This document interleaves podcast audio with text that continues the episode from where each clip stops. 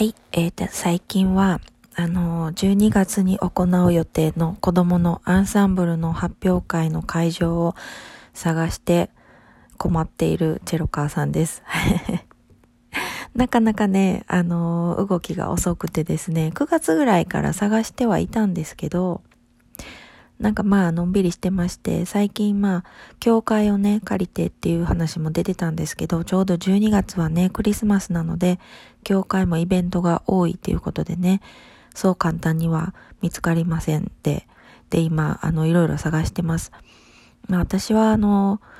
ね、ライブハウスとか、あの、ラウンジ、バーみたいなところ好きなんですよ。まあ、ちょっと昔バンドもやってたので、まあそういうところを行くとね、ワクワクしますね。うん、なんか、うん、なんでしょうね。なんか血が なんかこう、血湧き肉踊る。なんかね、ライブハウスってそういう魅力ありますね。でもまあ結構先生はね、クラシック専門なので、えっと、そういうとこはちょっとどうかなっていうふうにね、さっきもなんかやんわり断られましたね。はい。なので、おしゃれなカフェやバーっていうのはちょっと実現しないかもしれませんが、まあ最終的には小さい、あの小型のコンサートホールっていうのがいくつかあるので、もうどうしてもどこもなければ、そういうところに落ち着くかなという感じです。はい。ですが、まあ早く抑えないとね、もう12月、もう言ってる間ですからね。うん。今年もまあ、あっという間に終わりそうですね。コロナ関係が早くね、収束するといいなと願っています。で、そうそうそう、あの、ちょっと前にあのなんかね、あの、暴露じゃないですけど、悪口でもないです。あの、自分のことでもあるので、あの、自分のことって自分にも関係があることなので、あの、あれですよ。あの、上手な子のお母さんは怖いっていう話ね。あの、うちの子上手って言ってる意味じゃないですよ。あの、練習、一生懸命練習してる子供の裏にはお母さんの努力があるという話ですね。まあ、あの、どうなんでしょう。な、千人、もし一万人習っている子がいたとしてね。チェロ、バイオリンなり、習ってる子がいたとして、その中で何人のお子さんが、えー、基礎練習、課題曲をお母さんがいなくて先生がいない時に一日一人で決まった時間、繰り返しの練習ができるかどうかっていうことですよね。まあ、どうなんでしょう。そんなんね、そういう統計を取った研究とかあるんでしょうかね。あれば見てみたいですけど、うん、私の聞いた感じではね、周りのお話を聞いてる感じではあんまりないと思うんですよね。まあ私の周りにね、その東京芸大とか東宝とか、まあ海外のね、あの有名な、あの、小学校ぐらいからありますよね、音楽教育特化したところの、そのあたりの保護者の方と今私はそんなに仲良くしてないので、あの、そう、そういうところ行ったらね、そういう精鋭というか、あの、すごいお子さんたちが集まっているのかもしれないです。そしたらもう話は違ってくると思うんですけども、まあ、あの、やっぱりね、親のサポートっていうのは子供の間は必要なんじゃないかと思うわけで、おそらくそうだと思うんですよ。で、まあそのサポートの仕方と対応の仕方もいろいろあると思うのでね、それを、あの、どうしたものかなと、できるだけいいように、あの、楽しくね、あの、こちらも負担なく、子供も楽しく、で、あの、技術的にも前に進むようにっていうことを日々考えているわけです。はい。で、まあそういうことに関して書いた論文とかね、あの、ブログなり、なんなりですけど、特にチェロの子供、分数チェロの子供に関する情報っていうのはまあ少ないんですよね。まあ習ってる人口自体もバイオリンに比べたら少ないですし、それをね、こんなしてあの、喋るお母さんもいない ですし、まああの、日本でね、あの、ブログ書いておられるお母さんがいらっしゃってね、あの、そのブログの方ともちょっと、あの、お知り合いになれたんですけれども、まあ少ないのでね、お互い手を取り合って頑張っていきたいなと思います。あの、お母さんもね、やっぱりね、仲間が必要ですよ。子供がアンサンブルを喜ぶように、あの、サポートする側でやる親もね、横のつながりがあったらもっと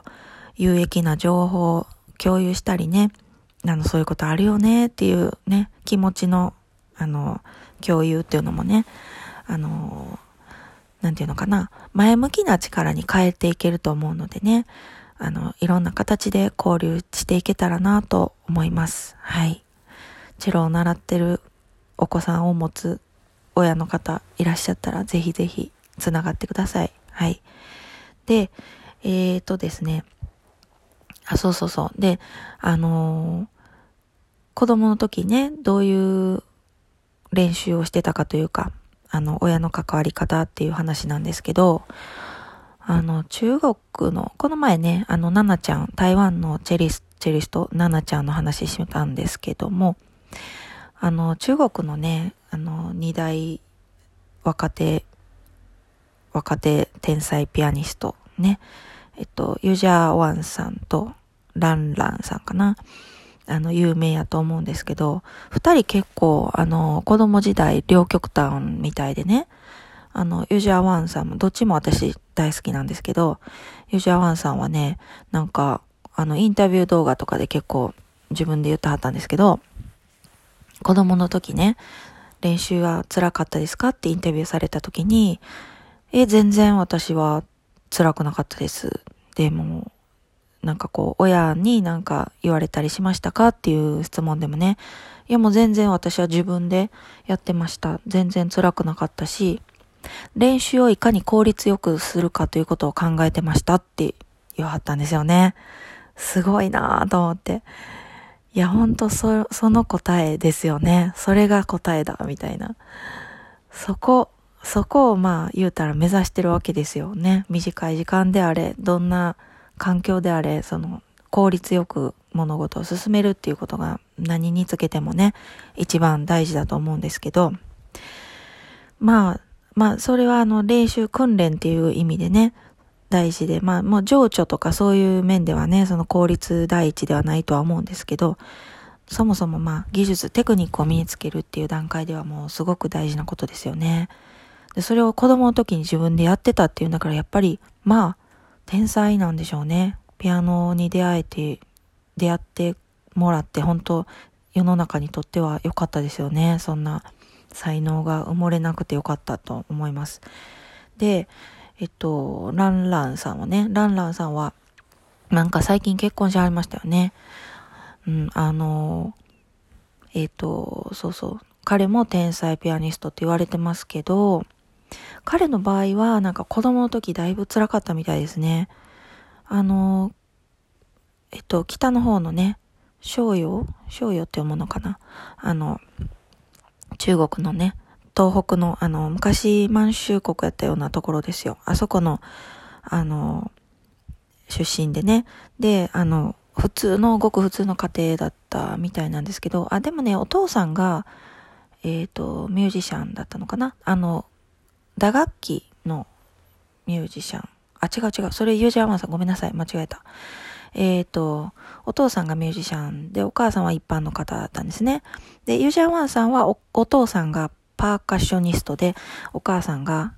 えっ、ー、と、ダンサーだったんですかね。あの、スタイルの良さはお母さん譲りでしょうかね。本当にドレスも、あの、ルブタンのハイヒールももうね、めっちゃかっこいいですよね。で、まあ、ランランさんの話に戻ると、お父さんが厳しくって、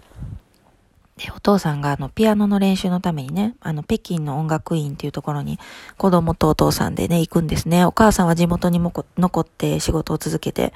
お父さんとスパルタの日々だったみたいですね。で、まあ、あの、1日8時間とか、まあ、ずっと、あの、練習に付き合って、お父さんね、練習に付き合うために仕事も辞めてね、二人で二人三脚で、やってたらしいんですけれども、なんか何歳だったかななんかもうボイコットしてね、もう練習したくないって言ってね、4ヶ月ぐらい練習をやめて、あの、反抗したこともあったっていう話でね、